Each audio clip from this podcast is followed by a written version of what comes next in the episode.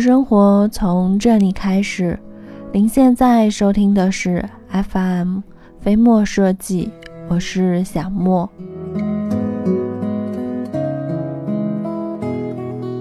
在选择瓷砖的时候，可根据个人的爱好和居室的功能要求，实地的布局，从瓷砖的规格、色调、质地等方面进行筛选。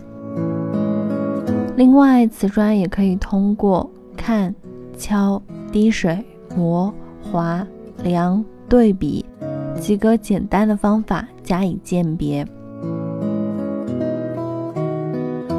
首先提到的是看，看瓷砖的表面是否光滑有杂质，有没有跟其他的颜色不同的东西掺杂在一起。其次呢，就是看它的四周是否有出现倒边的现象。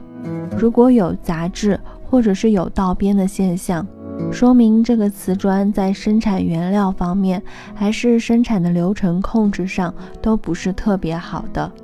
建议这样的瓷砖呢，大家尽量的不要去购买，后期呢会出现诸多的铺贴问题。再者说的是敲。将瓷砖的一角垂直落地，轻轻地敲打瓷砖的表面。如果瓷砖的表面听起来声音非常的清脆，则表明这个瓷砖的烧制程度、玻化程度都是非常高的，质量、吸收水率都是比较好的。那如果这个瓷砖的声音是比较嘶哑的，说明这个瓷砖在烧制的过程中，烧制的时间过长或者是过短。剥化的程度不好，在使用或者是铺贴的过程当中，很容易会出现问题。嗯，第三点说的呢是滴水，就是测试一下瓷砖的吸水率。具体的操作呢，就是在瓷砖的背面轻轻的滴一些清水，看它的水珠扩散的程度。如果水珠基本上是没有扩散的。就说明这个砖的玻化程度很好，吸水率低，耐磨度好，防污性也相对来说是比较好的。相反，如果这个水珠快速的扩散，则说明瓷砖的背面的吸水率高，这个砖就很可能比较的疏松，它的耐磨度还有致密度相对来说都是比较差的。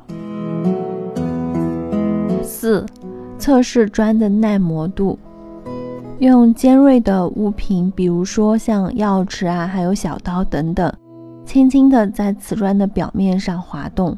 如果在滑的过程当中，砖面上出现了比较明显的划痕，就说明这个砖的耐磨度不高。相反，如果在滑动之后，砖面上呢依旧是光滑如新的，则说明这个砖的耐磨度非常好，在日后的使用当中也不会出现划痕等问题。五、考验防污的性能。测试这个砖的防污性呢，其实有一个非常简单的方法，就是找一个油性的笔或者是墨水等等这一些能够涂画的东西，在砖面上留下痕迹。等过了五到十分钟之后，我们用纸巾呢轻轻的去擦拭。如果砖面上仍旧是留下了污迹，说明这个砖的防污性不高，相反则说明这个砖的防污水平还是比较好的。六，测量砖的尺寸是否规整，用游标卡尺来测量砖的四角以及对角线，通过对比看四个角的测量的数据是否一致。比如说，数据得出的是八十厘米。但有一角存在着误差超过了零点五毫米，说明这个砖的四角对角线并不是特别的标准，在日后的铺贴当中呢会出现缝隙。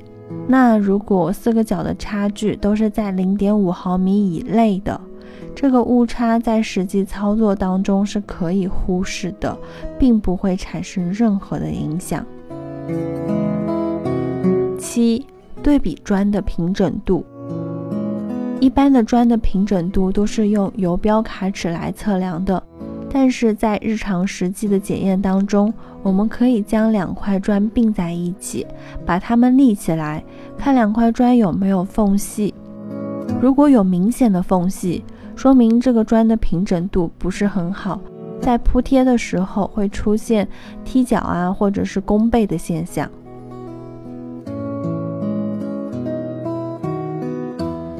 好了，本期到这就结束了。那在节目的最后，还是希望大家能够订阅、点赞、转发、分享，周一至周五同一时间定期的收听。另外呢，如果你有想和小莫分享的心情，或者是想和小莫说说你在生活中的一些居家经验，都可以在下方的评论区给小莫留言。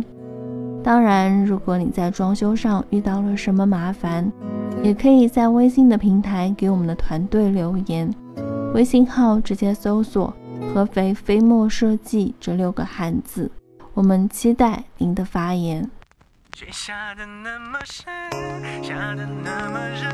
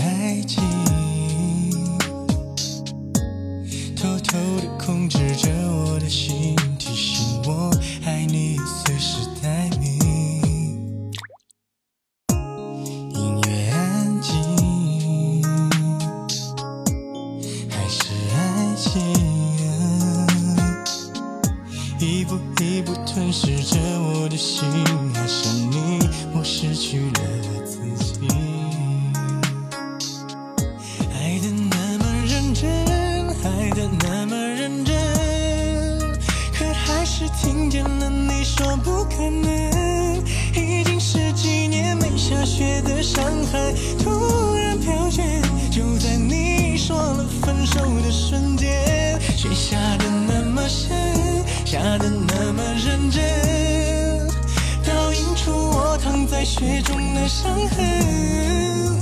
我并不在乎自己究竟多伤痕累。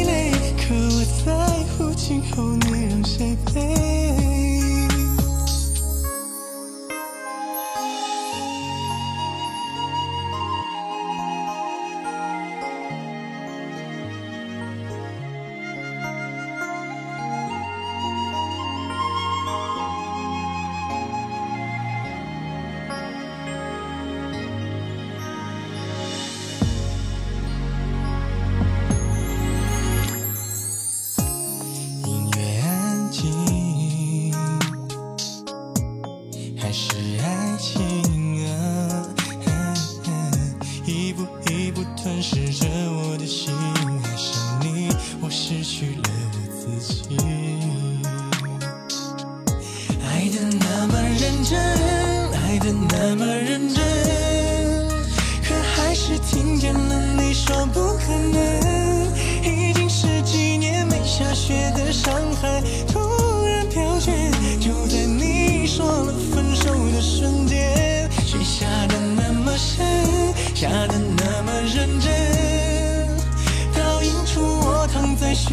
的伤痕。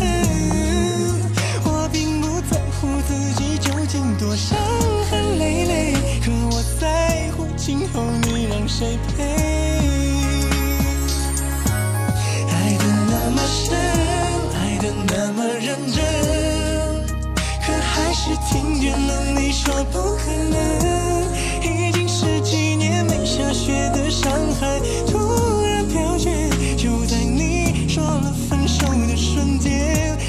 下的那么深，下的那么认真，倒映出我躺在雪中的伤痕。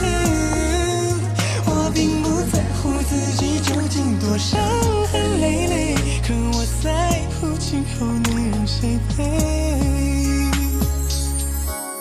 爱的那么深，比谁都认真，可最后还是只剩我一个人。天风吹，请别再把我的眼泪擦去，毕竟那是我最爱的女人，毕竟我曾是她深爱的人。